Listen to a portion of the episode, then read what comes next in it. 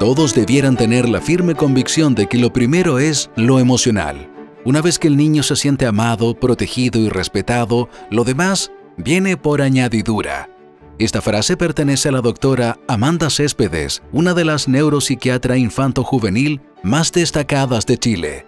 Nunca es tarde para aprender como corresponde aprender, ni tampoco para aprender a enseñar. Y con ese propósito está con nosotros esta importante invitada, para entregarnos un tesoro invaluable, y no solo a nosotros, sino también a quienes nos sobrevivan, ya que la vibración de amor y comunión entre educación y espiritualidad que proyecta irá de a poco sanando los errores pasados, los que hoy podamos estar cometiendo con nuestros niños y niñas y dejando bases claras para el futuro. La inteligencia emocional, la inteligencia espiritual, la inteligencia social están todas eh, al interior del cerebro. Ahora, el, el error es creer que el cerebro lo es todo. El cerebro es un, gran órgano integrador.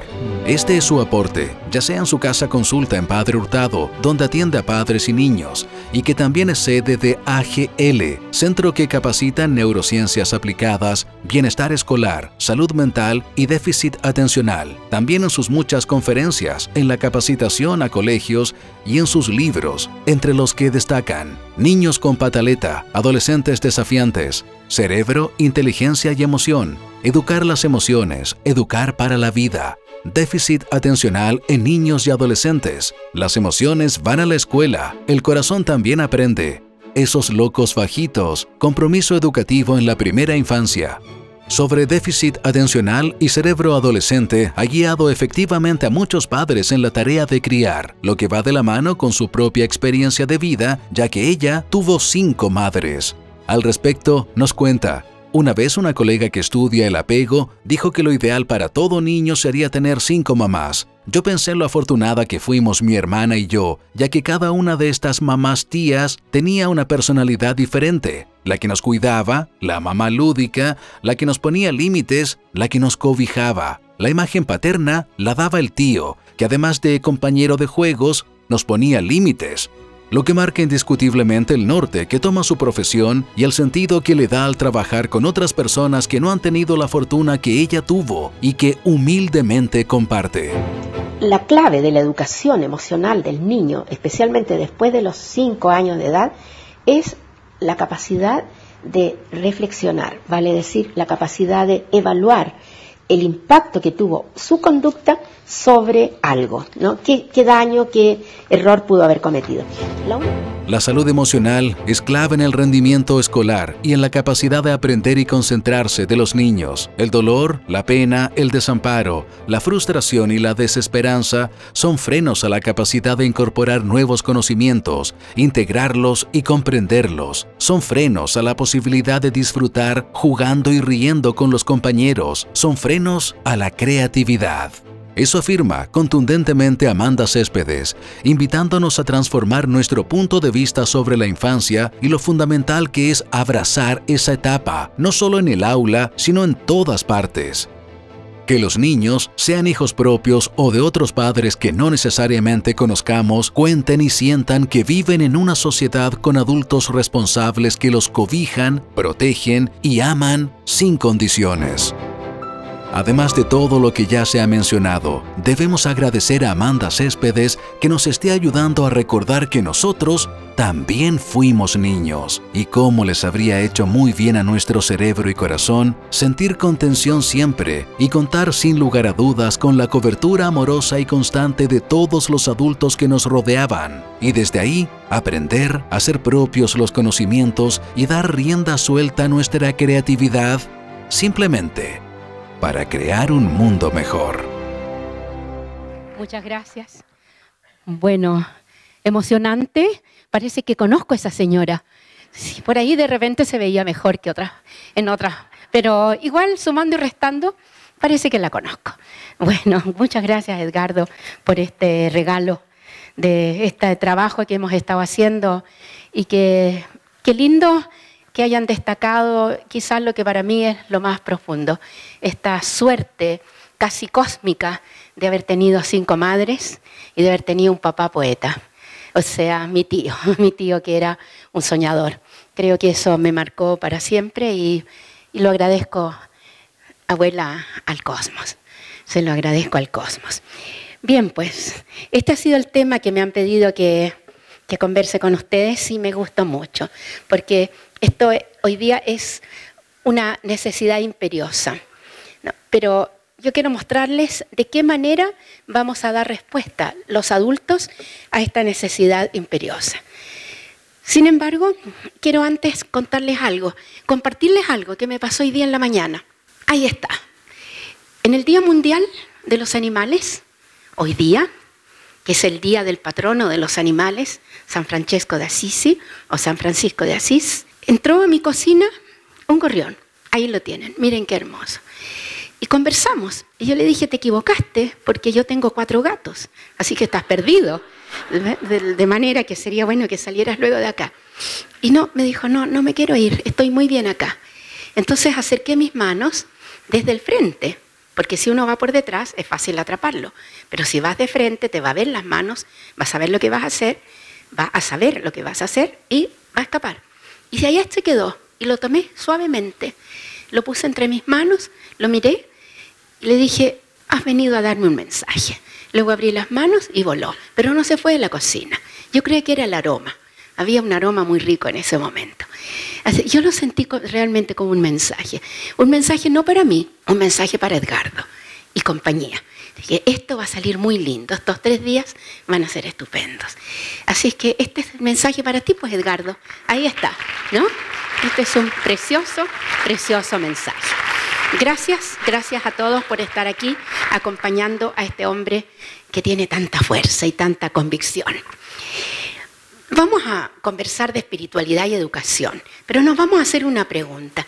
¿De qué hablamos cuando hablamos de espiritualidad? Esa es una frase o es una pregunta que yo me hago muy a menudo. ¿De qué hablamos cuando hablamos de esto? ¿De qué hablamos cuando hablamos de enseñar? ¿De qué hablamos cuando hablamos de aprender? ¿De qué hablamos cuando hablamos de educación? ¿De qué hablamos cuando hablamos de parentalidad? Y me empiezo a sentir desolada, porque me doy cuenta que hablamos y hablamos y hablamos y andamos tan perdidos. ¿De qué hablamos cuando hablamos de espiritualidad? Muy brevemente, porque esto obviamente nos ha traído a todos acá, ¿verdad? A este lugar. Hablamos de espiritualidad, a ver dónde lo veo mejor, teniendo una certeza. Y esa es la certeza de que hay algo más allá de la experiencia inmediata. Como me decía un niño, los niños me han enseñado tanto, me decía, ¿por qué la gente va a los zoológicos? Entonces le dije, van a ver a los animales. Estás tan equivocada, me dijo, van a ver lugares de cautiverio y van a ver sufrimiento. Y el niño tenía ocho años. Qué lindo. Eso es espiritualidad.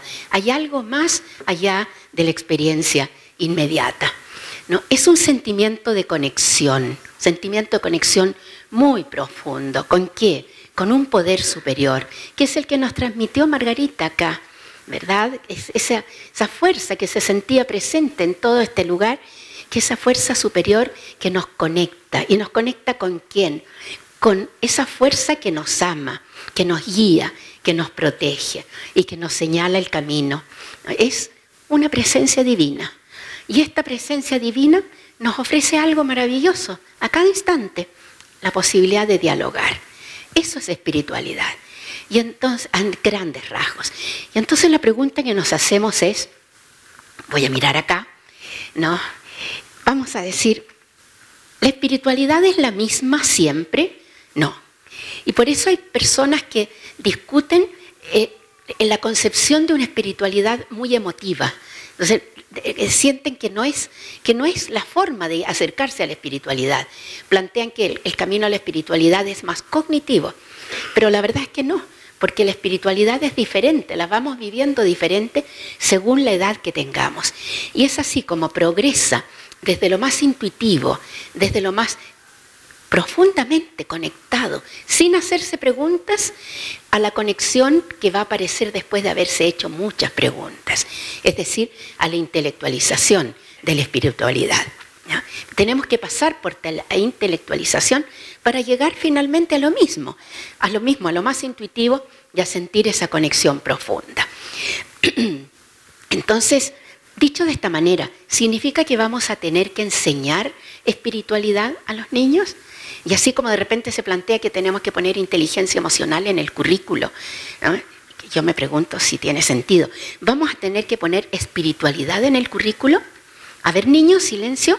Hoy día toca espiritualidad. Saquen sus cuadernos.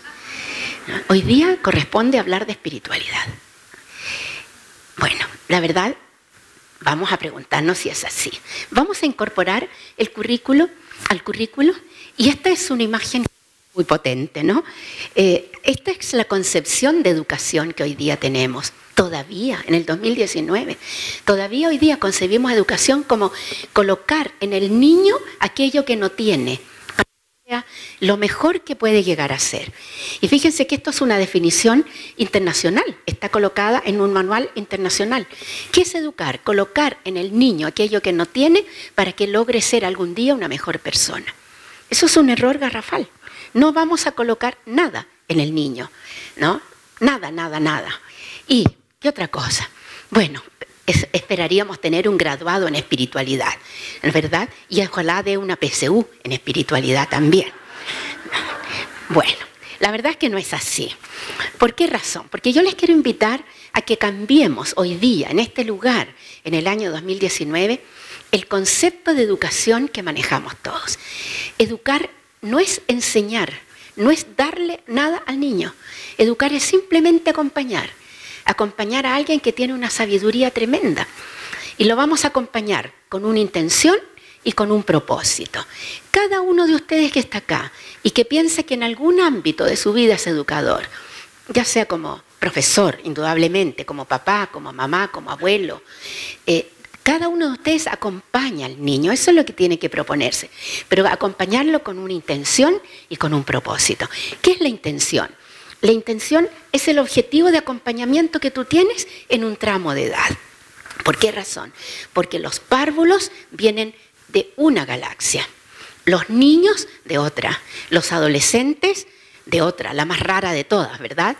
Y los adultos, bueno, los adultos ahí estamos debatiéndonos entre varias galaxias. Eh, es acompañar al niño en un tramo de edad específico. ¿Y qué es el propósito? Cuando acompañamos, acompañamos mirando al futuro. Y el futuro es lo que viene inmediatamente después del momento presente.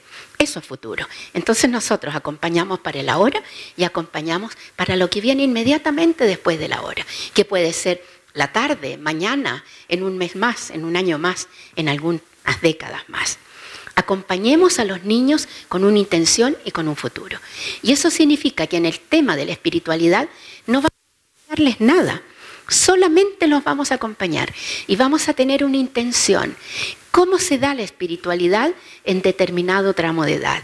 ¿Y cuál es el futuro?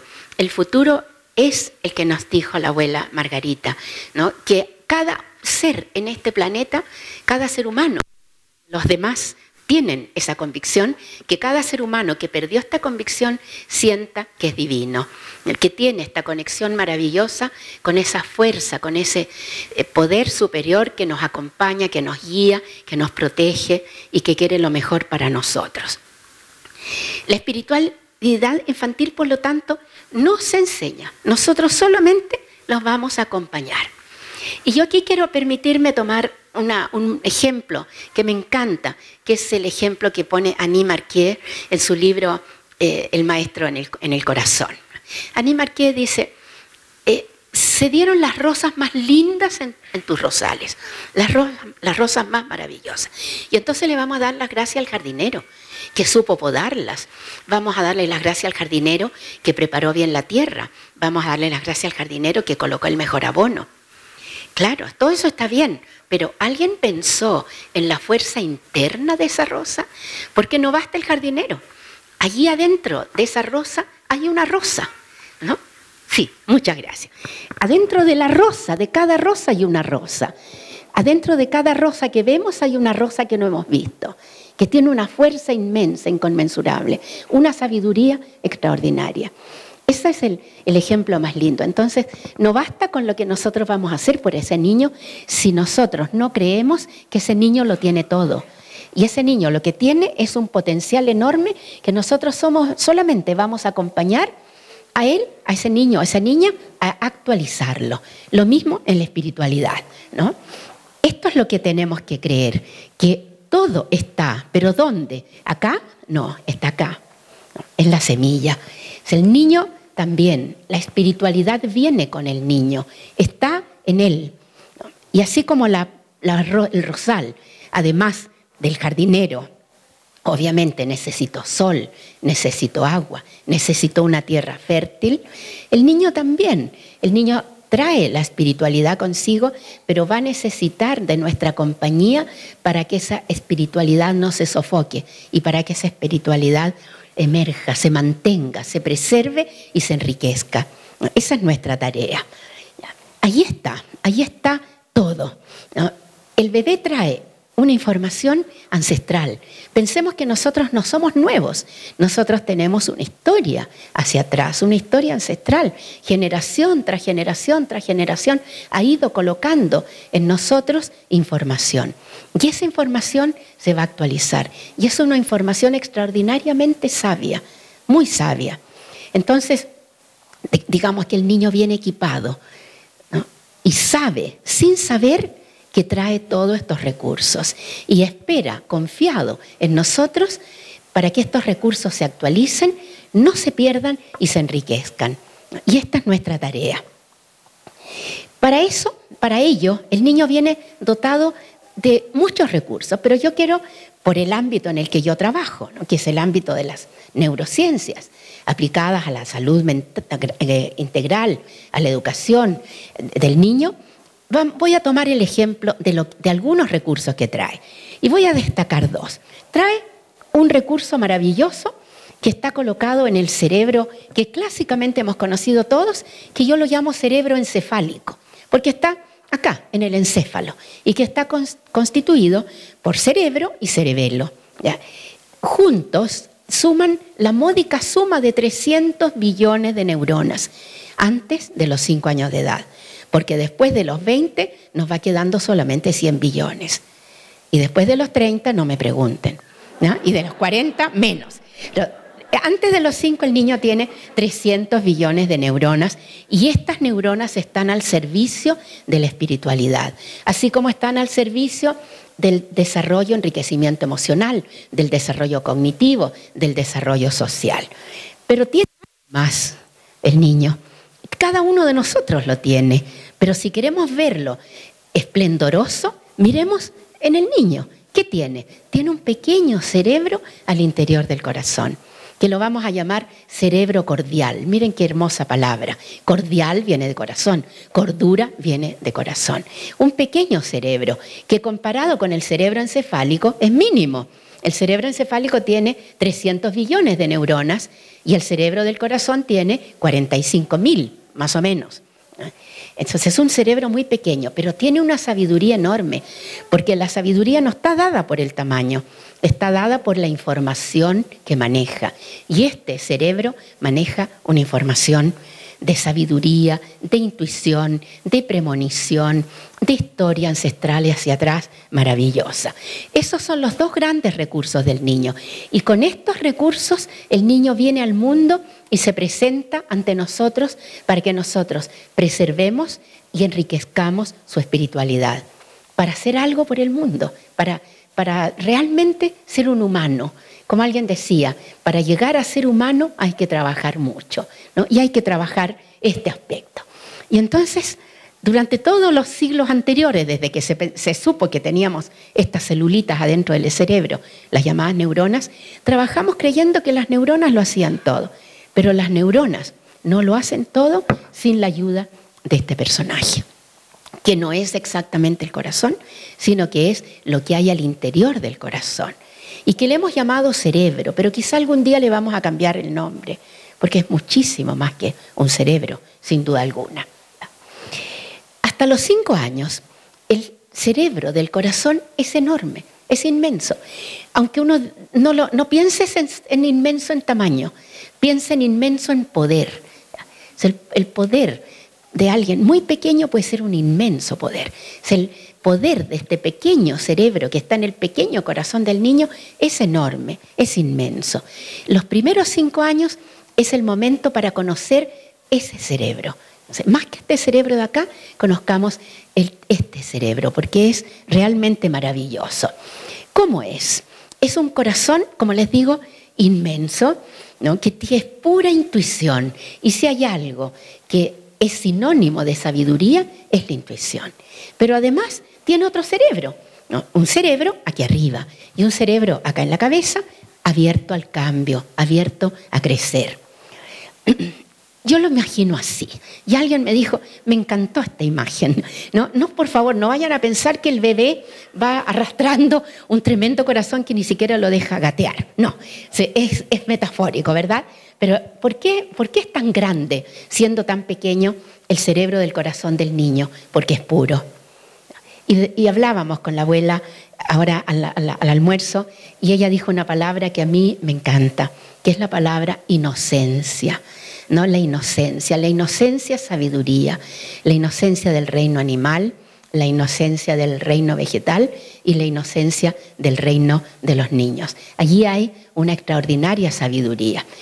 Sin embargo, veamos lo que nos pasa a los adultos. El corazón se nos va empequeñeciendo. Y por ahí decía un poeta, muchos adultos van con el corazón arrinconado. Muchos adultos van con el corazón arrinconado. Y me veo tentada de usar el plural, pero digo, no, no quiero, no quiero usar el plural. Porque si digo, vamos con el corazón arrinconado, mm, voy a tener que irme en este instante eh, a llorar, ¿no? O tratemos de despertarlo, pero el niño no necesita despertarlo, el niño nació con el corazón totalmente despierto. ¿Qué tiene este cerebro del corazón? ¿Cuál es lo que aporta el cerebro del corazón a la vida? Aporta los valores más grandes que definen lo que es la humanidad. Cuando decimos ser humano, el término humano es tan poderoso. ¿Qué significa ser humano? Hay que trabajar tanto para llegar a ser humano, porque hay que trabajar tanto para llegar a ser empático, compasivo, tierno. No, no hay que trabajar nada, simplemente preservarlo, porque el niño viene con esto. El niño viene empático, compasivo, tierno. cosa viene? con un sentimiento de unidad. Tú ves un niño mirando con esos enormes ojos, la luna, el agua, eh, los animales, y tú sabes, intuyes que ese niño percibe la conexión como nadie más lo puede hacer un sentimiento de conexión y de unidad. Y cuando está así mirando esto, no es que esté mirando la puesta de sol como la podemos mirar los adultos. Lo que está sintiendo ese niño es la experiencia de una unidad y la está viviendo a cada instante, ¿no? El mundo creado es un mundo coherente, es un mundo fluido, armonioso, acogedor, bienhechor, es un mundo seguro, eternamente presente y de creación instantánea. Mira la certeza sabia que tienen los niños antes de los cinco años de edad. Porque el niño es un enorme presente, no tiene memorias atrás, no piensa en el futuro, no le, ni siquiera, no es que no le preocupe, ni siquiera piensa en él. Es una eternamente presente y de creación instantánea. Y los niños son capaces de una tremenda empatía. Los niños son capaces de una tremenda empatía, de una ternura enorme, de un amor compasivo. Qué palabra más hermosa en el ámbito de la espiritualidad es el término compasión y qué malentendido en nuestra sociedad occidental, ¿verdad? El término compasión. El asombro frente a lo pequeño, que nosotros ya no lo vemos. Hoy día que hablamos tanto de mindfulness, aquí está la atención plena. El niño menor de 5 años vive en atención plena constante vive en un estado de trance constante, permanente, ¿no? que es la atención plena, la empatía, el deseo de servir. Si hay alguien colaborador en la casa, es uno menor de cinco. Hay que poner la mesa, yo mamá, yo mamá, yo mamá. En cambio tiene un hermano adolescente. ¿Qué? ¿Qué cosa? No. ¿Seré mozo tuyo yo que te va a poner la mesa? ¿Verdad? Ya no. Ya algo está pasando. Es el deseo de servir, de colaborar. Vean eso. Si alguien tiene alguna duda y cree que todavía cree que la empatía hay que enseñarla, está muy equivocado. Ese niño te puede enseñar a ti.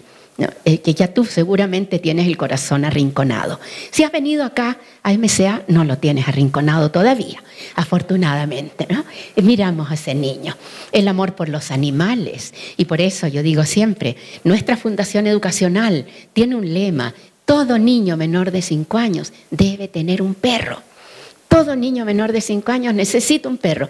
El dilema está en que además de necesitar un perro, ojalá dos, necesita una casa. Y no un departamento en la estación central de 40 pisos, ¿verdad? Con 25 metros cuadrados. Todos los niños tienen derecho a una casa. Todos los niños tienen derecho a un perro. ¿Qué otra cosa? ¿Qué pone el cerebro? ¿Qué pone el cerebro del niño? Algo totalmente distinto al de nosotros. Pone asombro. ¿Cuántos adultos nos asombramos? Muy pocos ya. Curiosidad, capacidad de vivir el presente. Siempre estamos pensando, ¿verdad? Ya, para la Navidad voy a pedir un préstamo porque tengo que hacerle regalo a mi suegra, tengo que hacer regalo a este. Y nunca pensamos que los regalos son de los niños, si no hay que regalarle a los adultos. La capacidad de apertura, de, de apertura, de curiosidad, de exploración. Entonces la pregunta es, ¿Cómo los vamos a acompañar? Yo ya les acabo de decir, no hay que enseñarles nada, no pongamos espiritualidad en el currículo porque no hay que enseñarles nada, hay que acompañarlos. Pero ¿cómo acompañamos a un ser espiritual cuando tenemos el corazón arrinconado? Esa es la tremenda pregunta y ese es el tremendo compromiso que tenemos, ¿verdad? ¿Cómo los podemos acompañar para preservar y para enriquecer su espiritualidad? Esto compromete a la educación completa. Quiero contarles solo un ejemplo para que vean ustedes de qué manera se nos arrincona el corazón. Una chiquita se baja del auto para entrar al colegio y algo se le cae por el lado del copiloto. Y entonces la mamá se estira para pasárselo, justo en el momento en que la niña cierra la puerta y le golpea con la parte interna del auto, donde van esas partes, ¿no? Donde uno pone las botellas, qué sé yo, le golpea la cara y le, le parte un párpado y le, deja el ojo así hinchado. Y la niña se pone a llorar de pena. Mamita, mira lo que te dice. No importa, le dice, no te preocupes, voy a pasar al servicio de urgencia para que me vean el cortecito que tengo. Le sangraba mucho, los párpados sangran. Bueno, el hecho es que la niña entró llorando y la profesora le dice, ¿por qué estás llorando? Es que mi mamá tiene el ojo así, terrible, le dicen, hinchado. Ah, le dice así que tu papá le pega a tu mamá. Frente a todo el curso. Entonces yo decía, tenemos el corazón arrinconado. Vamos rápidamente. ¿Qué vamos a hacer? Estas son las sugerencias. Me voy a parar más por acá para alcanzar a verlo mejor.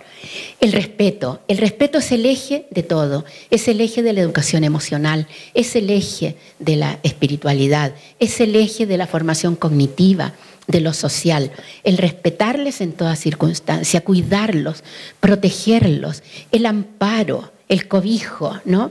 La ternura. El niño requiere ternura hasta los 25, 30 años, de verdad. Yo todavía le doy ternura al mío que tiene 36.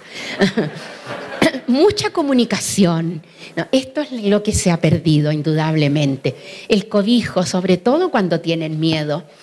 Acompañarles a construir una identidad. No es posible que los niños hoy día no tengan identidad. Y la identidad se construye desde la historia familiar, desde la historia del barrio, desde la historia de la comunidad relatar historias familiares. Los niños ya no saben las historias familiares, las historias de la comunidad. Mi hijo, que era flojito, cómodo, le gustaba que yo lo llevara a todas partes, a pesar de que yo no tengo auto, pero en fin, que lo trasladara por último en taxi. En esa época no había Uber. El papá le contó la historia del abuelo. Decía tu abuelo, que, vivía en, un pequeño pueblito en, cerca de Rapallo, en Italia, y que tenía que ir a la escuela como a 10 kilómetros. Iba a pie, hijo, y sin zapatitos. Y a veces esperaba un carrito que, tirado por un burro que vendía leche. ¿Para qué? Para que el que guiaba el carrito lo llevara en el carrito y ahorrarse el camino. Bueno, a partir de ese momento nunca más me pidió que lo llevara en taxi. Las historias familiares te marcan. Los ritos y ceremonias, ya no tenemos ritos y ceremonias. Pregúntale a un niño, ¿quién va a llegar el 24 de diciembre? El viejo pascuero. No, no va a llegar el viejo pascuero, va a llegar Jesús. ¿Quién es Jesús? ¿Quién es Jesús? Respetemos el derecho de los párvulos, por favor, a estar en estrecho contacto con la naturaleza y con los animales. Ya hemos escuchado a la abuela Margarita, la naturaleza, la necesitamos tanto. La naturaleza nos enciende la espiritualidad. Esto, miren qué maravilla de tablet o de iPad hay ahí. Allí está maravillosa. Esto, esto, ¿no? El baño del bosque, ahí en la revista eh, Mundo Nuevo, el baño de bosque. Pero la verdad es que lo que hacemos es sofocar. Habitualmente lo que hacemos es sofocar tempranamente la espiritualidad de los niños. ¿Y cómo la sofocamos? Con una facilidad increíble. Parece que todos tenemos en Internet el tutorial de cómo sofocar fácilmente la espiritualidad de los niños. Y todos lo hemos leído, ¿no? Todos tenemos este tutorial. Hasta hace unos meses los niños en Chile comenzaban a usar el celular a los 10 meses, hoy día a los 6. A los 6 meses ya les pasamos un celular, ni siquiera tienen la fuerza para tomarlo. Y así siguen, ¿no? Y así siguen. ¿Qué es esto? Esto es un atentado a sus derechos. Nosotros en la Fundación Amanda trabajamos para la preservación, el cuidado de los derechos del niño. Y esto eh, lo denunciamos. Esto es un atentado a los derechos del niño, la privación al derecho a jugar. Y esto venimos diciéndolo hace muchos años. Y yo espero que me escuche un educador de párvulos que dice, nadie ha dicho esto nunca en Chile. No, lo venimos diciendo hace mucho tiempo. Esto es un atentado a los derechos de los niños.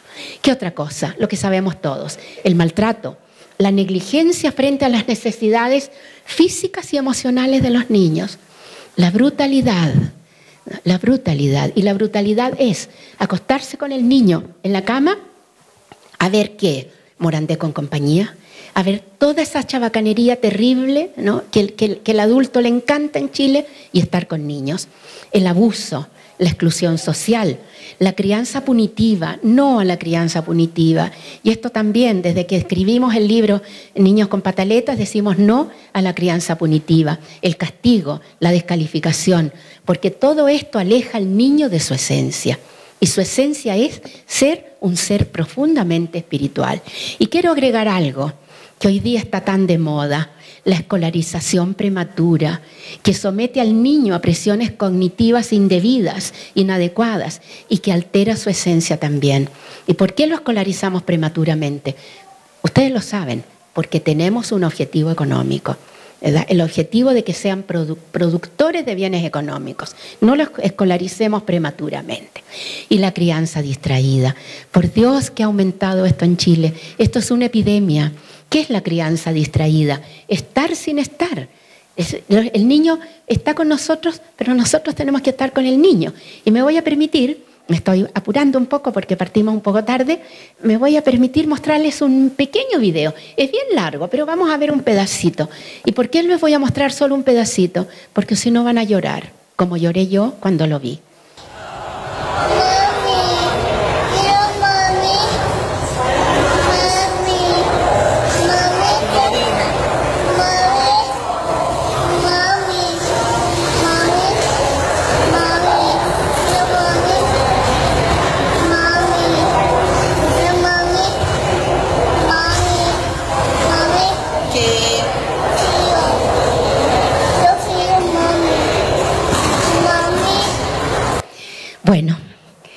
La niñita tendría todo el derecho a decir como el niño que le dijo al papá, papá, no me estás escuchando. Sí te escucho, hijo. No, debes escucharme con los ojos. Mira qué lindo, ¿no? Debes escucharme con los ojos. Bueno, algo para los 5 a los 12 años de la espiritualidad. Aquí las cosas cambian. Hay una trayectoria entre los 5 y los 12 años. El niño construye, comienza a construir una imagen interna de su ser protector. Hasta los cinco años sabe que está. No se pregunta quién es, no lo busca, no necesita buscarlo, porque sabe intuitivamente que está en todas partes. Pero de los siete en adelante especialmente lo comienza a buscar y lo construye. ¿Por qué lo construye? Porque quiere tenerlo de amigo, porque sabe que lo ama, que lo protege, que lo guía. Y esta construcción es facilitada por la religión. Y por eso nosotros decimos siempre, la espiritualidad es la gran dimensión, la religión es un aspecto de la espiritualidad. La religión de la familia, la religión que le enseñan en el colegio, la religión de la comunidad y las ceremonias religiosas que le van dando una identidad, ¿verdad? La primera comunión, que no, no la recuerda, bueno, en los ritos judíos, en los ritos musulmanes, en fin. Y también no podemos evitar, ojalá no lo hagamos, no evitemos que el niño sienta la presencia de Dios, sienta la presencia de este poder sobrenatural en la belleza de la naturaleza, en el misterio de la creación. Eso no, no lo podemos olvidar. Los niños necesitan baños de naturaleza constantemente. ¿Cómo los acompañamos en esta etapa en que ya son más grandecitos? Mantengamos vivo el diálogo entre los dos cerebros. ¿Por qué razón muchos adultos han arrinconado sus cerebros? Porque alguien no se preocupó de mantener vivo el diálogo entre ambos y dejó que hablara solo este y este otro se arrinconó. Entonces, mantengamos vivo el diálogo desde el corazón, mantengamos, y qué difícil es hacerlo, la empatía, la compasión, la ternura, ¿Cómo es posible que haya emprendido en, nuestro Chile, en la tierra de Chile, el bullying? Porque se perdió la empatía, se perdió la compasión y la ternura. El hermanito que cuida a su hermano, a su hermano pequeño. Desde el corazón, el sentimiento de unidad, de conexión, pero tenemos que vivirlo juntos, las ceremonias, es pequeña ceremonia, la ceremonia, por ejemplo, de plantar una semilla, de cuidar el jardín, la ceremonia de preocuparnos de un animalito. Esas son ceremonias, hay que vivirlas con atención plena. Y esa es la forma en que nosotros rescatamos y preservamos la espiritualidad en los niños mayores. La comunicación afectiva. Alguien puso este nombre que me encantó, no recuerdo su nombre, que, le llamo así, el hogar como un espacio hospitalario. Mira qué lindo.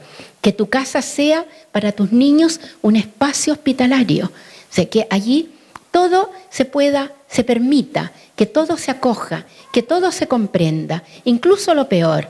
Todo tiene sentido y todo lo acogemos desde esta maravilla que se llama la comunicación afectiva que los niños tengan la posibilidad en su casa de tener espacios de diálogo profundo, pero también espacios de silencio. Apaguemos la tele, no tengamos la tele prendida, ¿no? Encendida constantemente. Apaguemos la radio, no hablemos a gritos. Que nuestras casas tengan momentos que sean como templos. Los niños agradecen ese silencio, porque el silencio es un espacio para conectarse con la divinidad y también es un espacio para la reflexión. ¿Tenemos acciones familiares de servicio? Hagámonos esa pregunta, porque si nosotros no tenemos acciones de servicio, nuestros niños no las van a tener. Somos generosos y ser generoso, como dijo el padre Alberto Hurtado, es dar hasta que te duela. Y vemos cuando hay una catástrofe en Chile, ¿qué da la gente? Zapatos rotos, ropa descosida, ropa que no sirve, o sea, dan lo que no, lo que estorba, pero tienes que dar lo que tú quieras mucho, lo que te duela dar. El respeto compasivo por los demás. Un niño me dice, ¿tú saludas a los conserjes? Sí, le digo yo, saludo a los conserjes. Ah, tú vivías en un edificio. No, vivo en casa. Pero si voy a un edificio, departamento, a ver una amiga, yo saludo al conserje. Yo no. ¿Por qué no lo saludas? Es que el otro día saludé a don Pato y mi mamá me retó y me dijo, no lo saludé. ¿Por qué mamá? Porque un conserje, pues, ¿qué tenéis que estar saludando conserjes? ¡Wow! Corazón arrinconado. Trabajo colaborativo, hacemos trabajo colaborativo, le ayudamos a la nana, o le decimos, nana, está sucio ahí, vaya a limpiar. Nana, sirva luego el almuerzo. Nana, que la viene pasando el camión de la basura trabajo colaborativo. Los niños nos dan las, las ejemplos. Conservemos el espíritu de las ceremonias familiares. La ceremonia es muy importante. La ceremonia es muy importante. Preservemos el clima familiar armonioso, el respeto al interior de la familia. Yo digo, después de ciertos años a lo mejor ya nos caemos bastante mal entre cónyuges. Ya como que, ya como que nos, nos molestan un poquito. Pero eso no quita que seamos muy cordiales, muy respetuosos y muy cariñosos, ¿verdad? eso es clave, fundamental. Mantengamos vivas las tradiciones, todo aquello que otorga identidad y pertenencia. La espiritualidad es raíz y es elevación. Y por lo tanto, todo aquello que te da identidad y pertenencia está aquí, pero también te eleva, ¿verdad? Bueno, y desde el cerebro, profundicemos el conocimiento religioso, pero integrémoslo, que no sea solo la clase de religión, que muchas veces es una clase tan intelectualizada. Eh, conectémoslo con la historia, con el arte. Cuando si tenemos la posibilidad de viajar con los niños, vamos a ver arte, pero hagamos arte e historia con ellos, que tenga un sentido, ¿no? La religión y el compromiso con nuestra casa planetaria. Y para que vean ustedes que esto no está ajeno a la religión, el Papa Francisco nos ha regalado una de las encíclicas más hermosas, que es la encíclica Laudato Si, el compromiso con nuestra casa planetaria. En esta, en esta etapa de la niñez, esta es la niñez de los 5 a los 12 años, es lo más fácil sofocar la espiritualidad. ¿De qué manera? ¿no? La podemos sofocar en los mismos contextos donde debiéramos preservarla, en la vida cotidiana. Y muchas veces invocando la educación también. Una niña le pide a la profesora de religión, por favor, le dice, explíqueme, ¿cómo es posible que usted sostenga que Noé metió 140 mil especies de insectos, metió animales que se depredan entre sí? ¿Cómo, cómo, ¿Me puede explicar? Y la profesora dice, yo, sí, afuera. ¿Pero por qué voy a salir? Porque a mí no me gusta tener ateas en mi curso. Si tú eres profesora, tienes que estar preparada para todo, ¿verdad? Para todas las preguntas que te van a perturbar eh, y, que, obviamente tú estás educando. No invoques la educación para arruinar la espiritualidad. Y aquí tenemos, eh, y con esto voy a terminar, ¿Qué estamos haciendo hoy día por la espiritualidad de los niños? Y yo quiero que ustedes se pongan la mano en el corazón y se pregunten, ¿lo haré yo? Esto es lo que estamos haciendo para la espiritualidad de los niños. Fomentamos un consumismo sin freno. Y vienen pocos meses más la Navidad. ¿eh? Y nos vamos a olvidar de quién llegó hace dos mil años atrás, casi dos mil años, y vamos a pensar solamente en los regalos. El individualismo, el fomentar las relaciones superficiales e interesadas. Hazte amigo de ese cabro, porque la familia ahí me interesa, ese papá tiene buenos negocios. Hazte amigo de él. la valoración de lo externo, del poseer como estatus. Cambiamos el auto todos los años. ¿Por qué? Porque el vecino lo cambió. Fanatismos y fundamentalismos religiosos. Se está bien la religión, pero no la religión fundamentalista, ¿no? La valoración de lo externo, ya lo dijimos, exaltar la misericordia divina y al mismo tiempo mostrar a Dios como castigador. Hace un tiempo atrás yo me preguntaron, ¿usted considera que se debe enseñar religión en, la escuela? Y yo dije, no, ¿Y por qué me dijeron, por qué piensa eso? Porque yo veo que muchas veces se muestra este sinsentido, que se exalta la misericordia de Dios y al mismo tiempo se muestra a Dios como castigador. El pecado, el infierno. Y los niños comienzan a aterrorizarse, ¿no? Niños de 7, de 8 años de edad. El inmediatismo. Lo quiero ahora ya. Vivimos la sociedad del patito. ¿Qué patito? El patito del Banco Estado. ¿Verdad? Si no lo tengo, pido un préstamo. Y fácil. Concebir la felicidad como ligada a la posesión material. ¿Cuántos niños dicen, cuál es tu sueño? Si tú pudieras pedir un deseo, ser rico. Tener la plata que gana Alexis Sánchez. Exaltar las gratificaciones inmediatas. Exaltación del éxito fácil y ojo, esto que lo hacemos los adultos y los niños nos copian el culto a la celebridad superficial, ¿no? el culto a los famosillos de turno, en fin, que no, no, no es exactamente lo que queremos para los chicos. Bueno, yo les invito a preguntarse, ¿estaremos en esto? ¿Estaremos en esto? Porque si es así, la pregunta que tenemos que hacernos es, ¿estamos de verdad fomentando, enriqueciendo y preservando esa maravilla que trae el niño al nacer, que es una potentísima espiritualidad? Muchas gracias. Muchas gracias.